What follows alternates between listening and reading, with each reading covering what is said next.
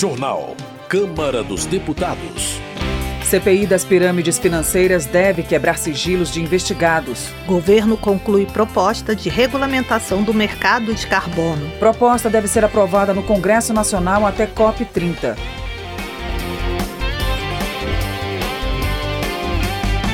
Boa noite. O governo concluiu a proposta de regulamentação do mercado de carbono e espera a aprovação até a COP30. O repórter José Carlos Oliveira acompanhou a reunião com parlamentares. O governo federal apresentou as linhas gerais da proposta de regulamentação do mercado de carbono que espera ver aprovada no Congresso Nacional até a COP30, a Conferência da ONU sobre Mudanças do Clima prevista para 2025 em Belém, no Pará.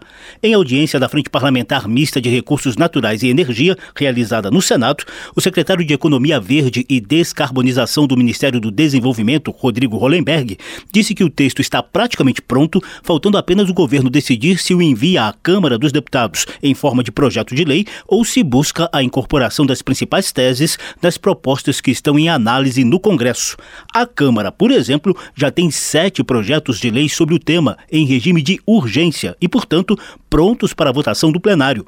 Segundo Hollenberg, o modelo defendido pelo governo é semelhante ao praticado internacionalmente, tem o apoio do setor produtivo e prevê a coexistência de mercados regulado e voluntário para a redução das emissões dos gases que provocam o aquecimento global. Essa proposta ela cria um sistema brasileiro de comércio de emissões e define o um modelo cap and trade, define limites de emissão a partir de 25 mil toneladas de carbono equivalente ano. As empresas passariam a ser reguladas, receberiam cotas de emissão que teriam que cumprir. Aquelas que emitirem menos passam a ter cotas referentes a essas emissões evitadas, aquelas que emitirem mais, elas terão que compensar ou dentro do mercado regulado ou em parte do mercado voluntário.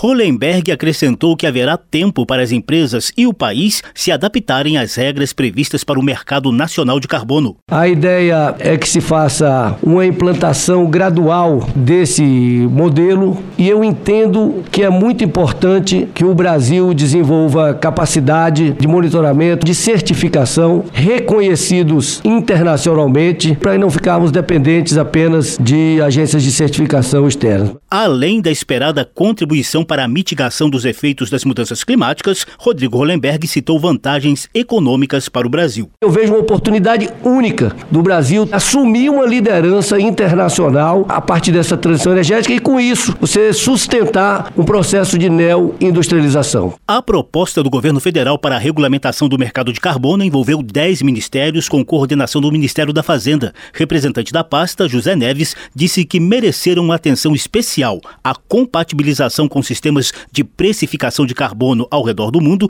e a identificação de créditos de qualidade que evitem o chamado greenwashing, ou seja, o uso de mecanismos verdes apenas para melhorar a imagem das empresas sem medidas efetivas de sustentabilidade ambiental. O subchefe da Divisão de Ação Climática do Ministério de Relações Exteriores, Bruno Arruda, também enfatizou esse ponto. O mercado internacional de carbono ele não deve ser percebido como uma mina de ouro pelos agentes, né? A proposta é que eles sejam percebidos como um instrumento, entre outros, no nosso esforço coletivo pela redução da emissão de gás de efeito estufa, que é um esforço urgente. Coordenador da audiência o senador Fabiano Contarato, do PT do Espírito Santo, reforçou o papel do meio ambiente ecologicamente equilibrado como princípio constitucional e direito humano essencial.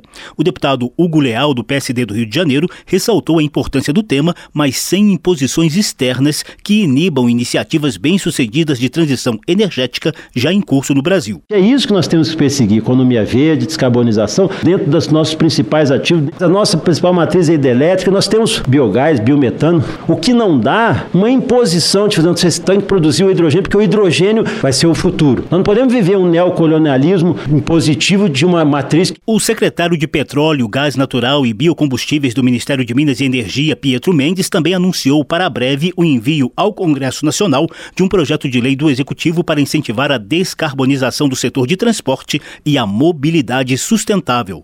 Da Rádio Câmara de Brasília, José Carlos Oliveira. Agricultura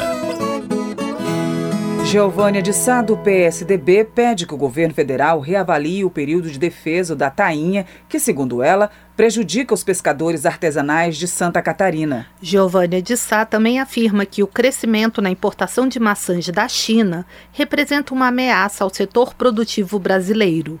Ela lembra que muitas famílias da Serra Catarinense cultivam e exportam a fruta devido à sua alta qualidade. Desenvolvimento Regional.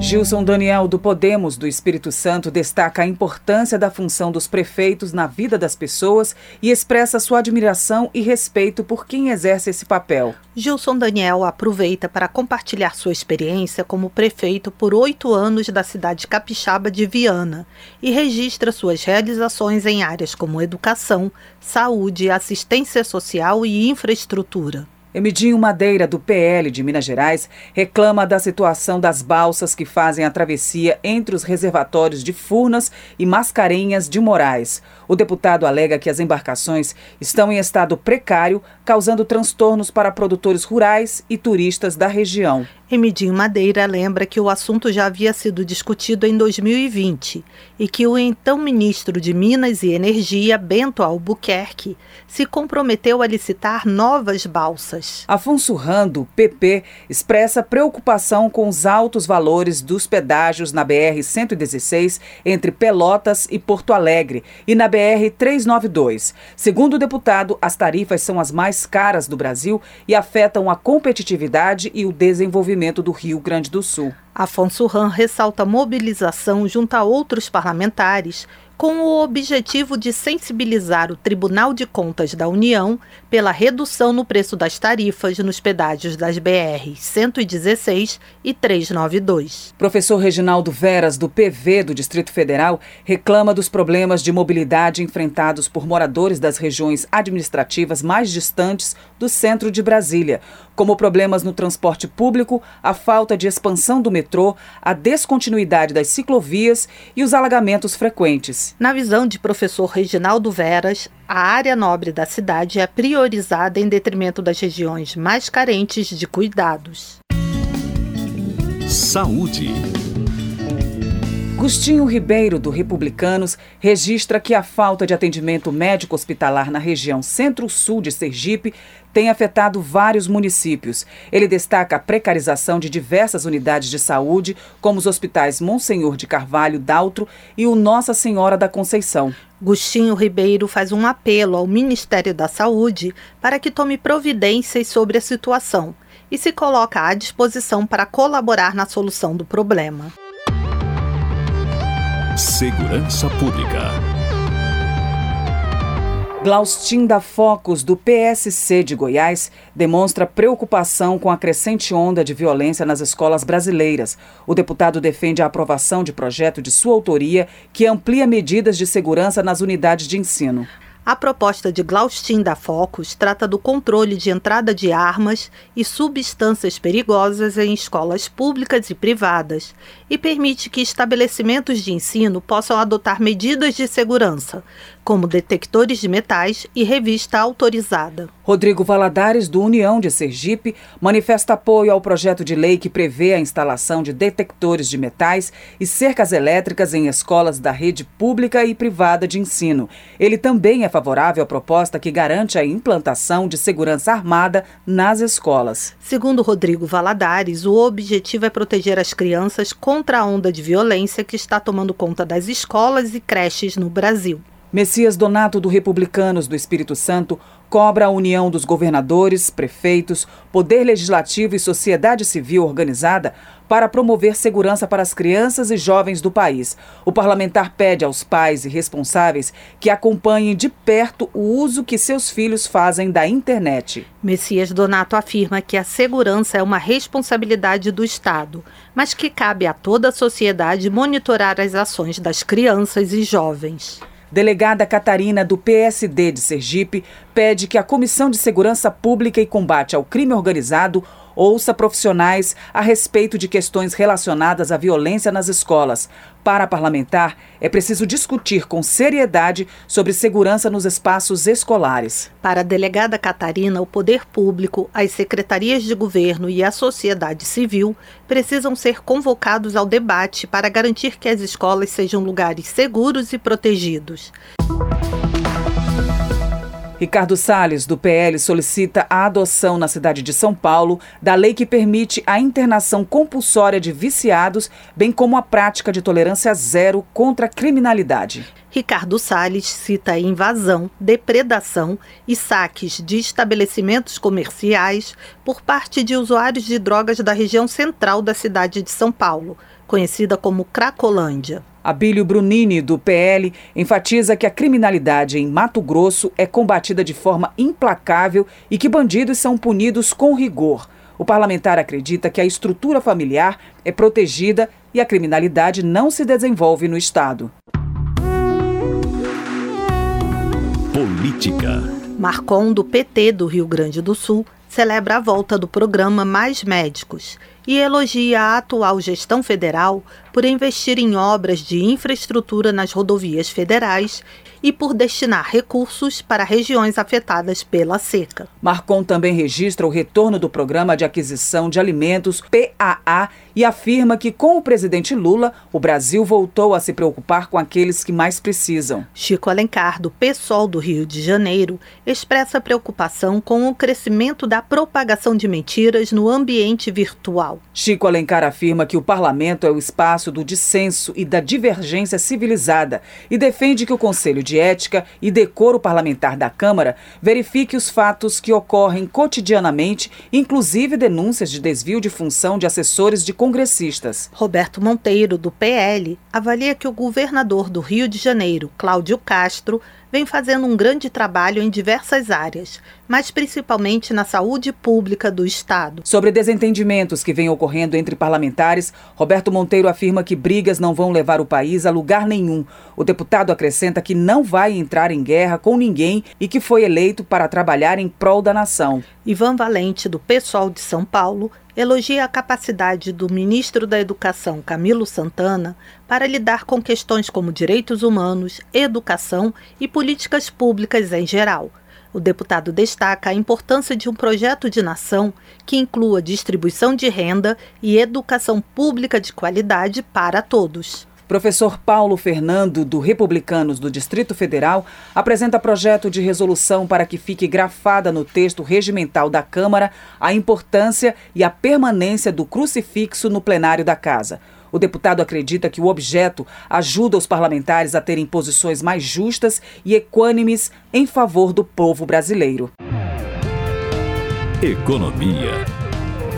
De acordo com o delegado Marcelo Freitas, do União de Minas Gerais, o número de beneficiários do Bolsa Família supera o número de trabalhadores formais em 13 estados do país, especialmente no Nordeste. Delegado Marcelo Freitas alerta que esse dado coloca em risco a manutenção dos benefícios sociais, porque só é possível custeá-los com a receita gerada pelo trabalho formal. Guilherme Boulos, do PSOL de São Paulo, acredita que a venda da Eletrobras foi realizada sem diálogo com a sociedade e sem considerar as consequências da medida.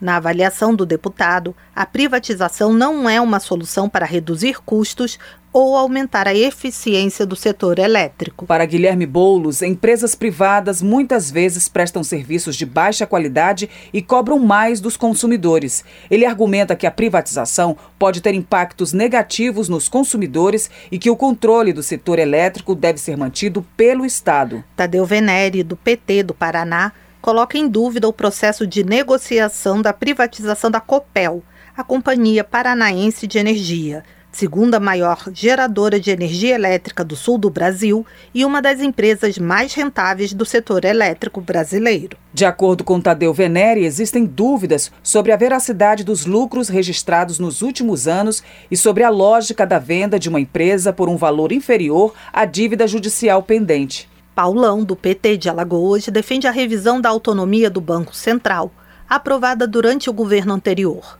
O parlamentar argumenta que os principais beneficiários são o mercado financeiro e os agiotas, e não o povo brasileiro. Paulão afirma que a autonomia do Banco Central contraria a soberania do Brasil.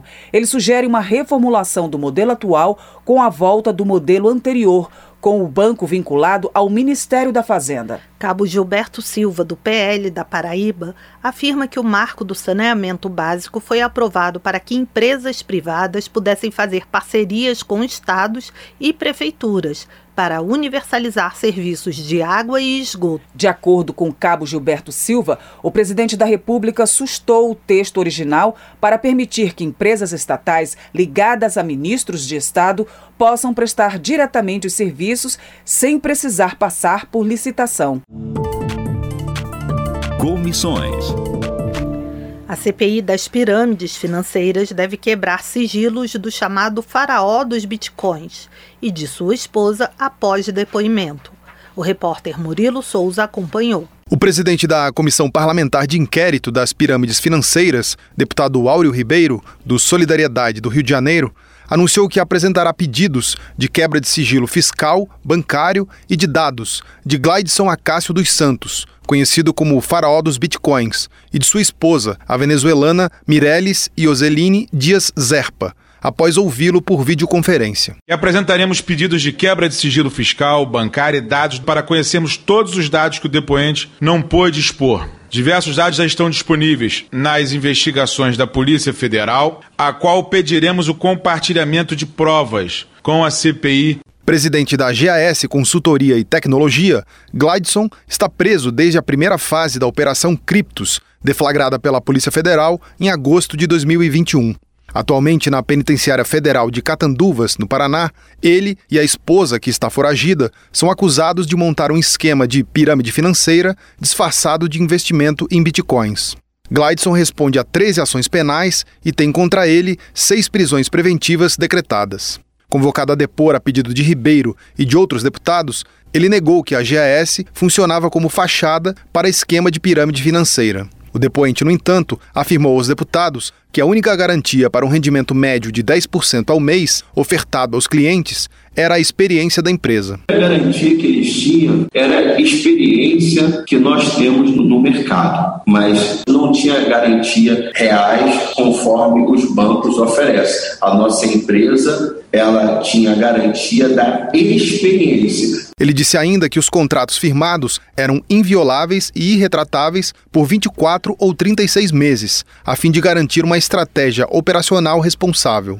Glidson dos Santos ressaltou que os clientes não compravam criptomoedas especificamente, mas adquiriam os serviços de negociadores da empresa que investiam em criptoativos com a promessa de entregar o retorno financeiro no prazo acordado. A nossa empresa não pagava em criptoativo, a pessoa não tem criptoativo, ela terceirizou o nosso serviço com moeda corrente, então ela recebia em moeda corrente, ah, o Bitcoin ele se valorizou muito, o Bitcoin se desvalorizou, isso aí não interferia no que ela recebia mensalmente. O deputado Zé Haroldo Catedral, do PSD de Roraima, afirmou que a ausência de evidência técnica de que o retorno seria garantido fere a regra máxima do mercado financeiro, que é deixar claro ao investidor que resultados passados não garantem retornos futuros. É uma regra do mercado não garantir que haverá retorno. Isso o senhor garantia, isso já é um indício de tudo que o senhor fez foi baseado em esquema de pirâmide financeira, ou seja, o senhor repassava para os seus clientes mais antigos dinheiro que o senhor arrecadava dos clientes novos. Ao relator da CPI, deputado Ricardo Silva, do PSD de São Paulo,